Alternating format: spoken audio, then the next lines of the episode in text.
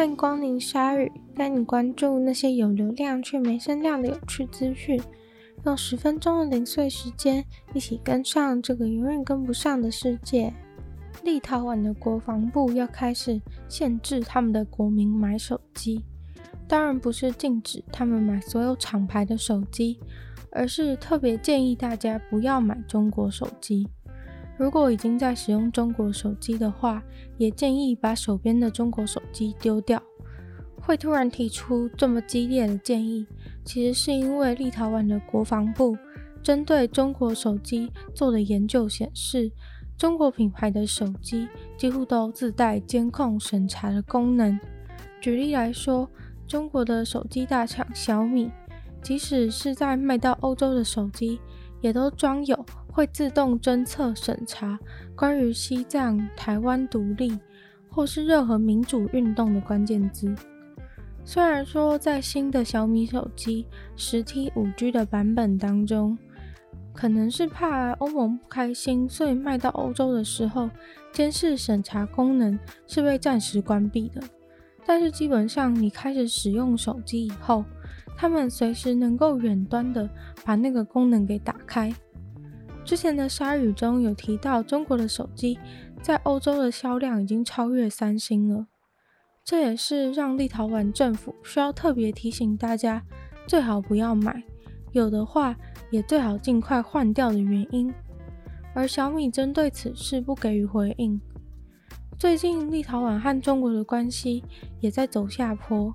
原因就是因为台湾在立陶宛的代表处会叫做台湾代表处，而不像在欧洲或是美国其他地方都是使用台北来称呼。而这件事就让中国不太开心，要求立陶宛大使从北京回去，也把中国在立陶宛的大使直接叫回来了。在安全报告当中还显示，小米的手机把手机当中加密的资料。传送到新加坡的一个 server 那边。另外一个安全漏洞是在中国的华为手机当中找到的。不过另一个品牌 OnePlus 就没有被发现有相关的治安问题。华为的代表有向新闻媒体表示，他们的手机不会把个资外传到外部，但监测审查的部分似乎也没有否认。立陶宛的报告当中指出，他们手机的系统。就会主动去监测你的搜寻引擎之类的有没有去触碰到他们持续在增加的四百四十九个禁忌词汇。报告的结论其实除了建议国民不要再用中国手机以外，也友善的建议其他国家的人也都不要再用了，很可怕。大家在疫情期间可能觉得已经好久都不太方便去电影院看电影。或是即使去了，也要梅花座，让人觉得有点麻烦。但并不是对所有人来说，看电影都是那么日常的事。索马利亚这周才要主办三十年来第一次的电影放映会，因为过去三十年来，他们都在非常高压、不稳定的政治情况之下，在国内冲突四起的情况下，大家都期望一个文化环境的改变。这个电影放映会在索马利亚的国家剧院举办。这个国家剧院也算是反映了索马利亚这个国家颠簸的近代历史。之前，索马利亚这个国家影城就被自杀炸弹客当作目标，还被军阀占领当成基地。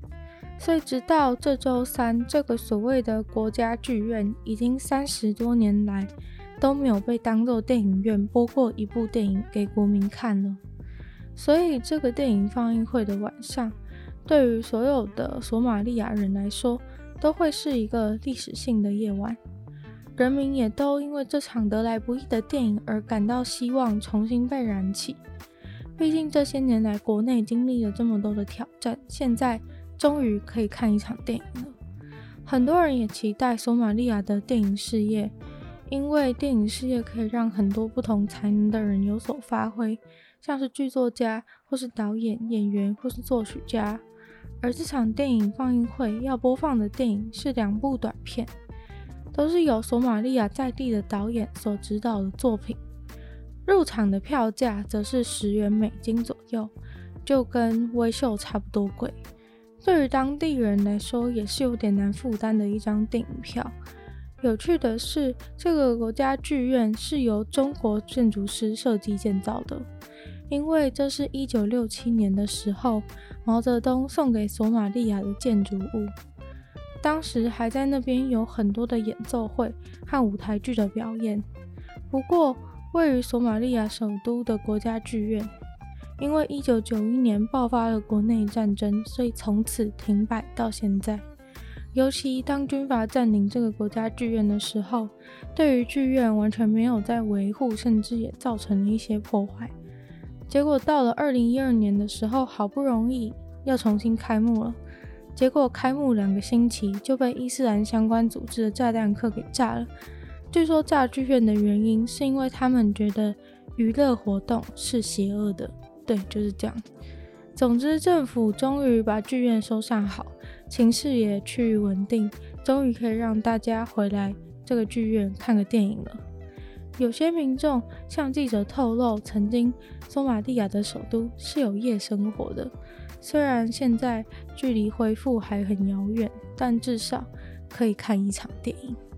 很多人回忆起过去年轻时和朋友在剧院度过的快乐时光，但也感叹，虽然电影终于可以看了，还是觉得。晚上在外面不太安全，而现在国家剧院的安检甚至堪比总统级，要经过层层的检查关卡，携带的物品都要被扫描才能进入。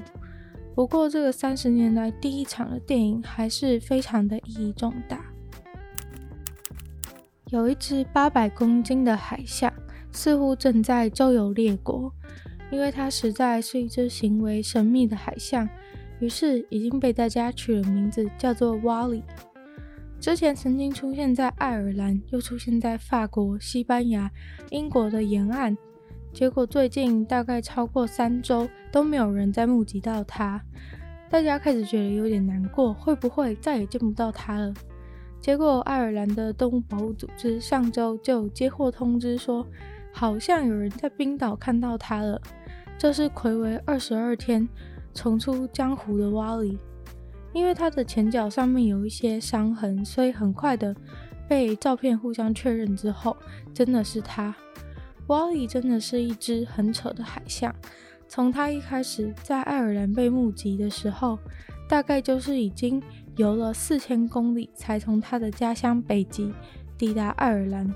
现在他又出现在冰岛，代表他至少又往回游了九百公里。只能说，它真的是一只可以获得游泳马拉松冠军的海象。它实在太神秘了，常常就待在温带地区的港口里面游荡。之前因为想要找地方休息，甚至还有破坏船只的不良记录，所以有人直接给他一个浮筒，让他不用游泳，可以浮在上面漂浮。现在在冰岛被目击，虽然很可能意味着西欧的人们不会再见到它了。但是对于海象本身而言，绝对是比较好的，因为这代表他终于朝着回家的路在前进了。希望他这趟旅途还算愉快，也有可能他只是来勘察地球暖化以后的新住处也说不定。赖床是一个千年难解的问题，虽然发明了传统的闹钟、手机的闹钟、各种各式各样的闹钟，世界上每天还是有几亿人在赖床吧。于是，日本就出现了一个超酷的赖床神器。那是一个很简单的手机 App。要是你敢赖床的话，你就会被罚钱。这时候，你可能会想说，要怎么样才能判断你真的起床了呢？毕竟平常就是闹钟按掉继续睡，根本无法阻止赖床的事情。但是这个 App 不一样，你在指定时间内如果没有离开你睡觉的场所一百公尺的话，你就会被罚钱，这个设计真的很聪明，不然闹钟放得再远，也会梦游过去把它按掉，回去继续睡。设定一百公尺的话，代表说你一定要离开家，真的有出门这样的行为才行。而想取消的话，也得在六个小时以前取消，完全不让人有宽容自己的机会。而罚钱的金额都是可以自己自由设定的。最低的话也可以只设定一百日元，就几十块台币而已。让自己的钱溜走，大概就是现代人唯一能够起床的动力了吧。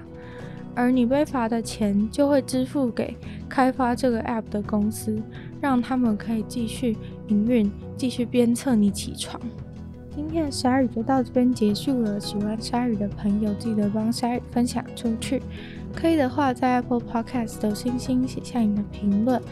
那也可以在任何有留言区的地方写下你对鲨鱼新闻内容的想法，我都会在找时间回复哦。有时候看大家对新闻的感想也是非常的有趣。那也可以去收听我的另外一个 podcast《女友的纯粹不理性批判》，里面会有时间比较长、比较多关于我个人想法、议题或是影剧的推荐。那也可以去订阅我的 YouTube 频道，或是追踪我的 IG。那就希望小雨可以在每周二、四、六顺利与大家相见。那我们就下次见喽，拜拜。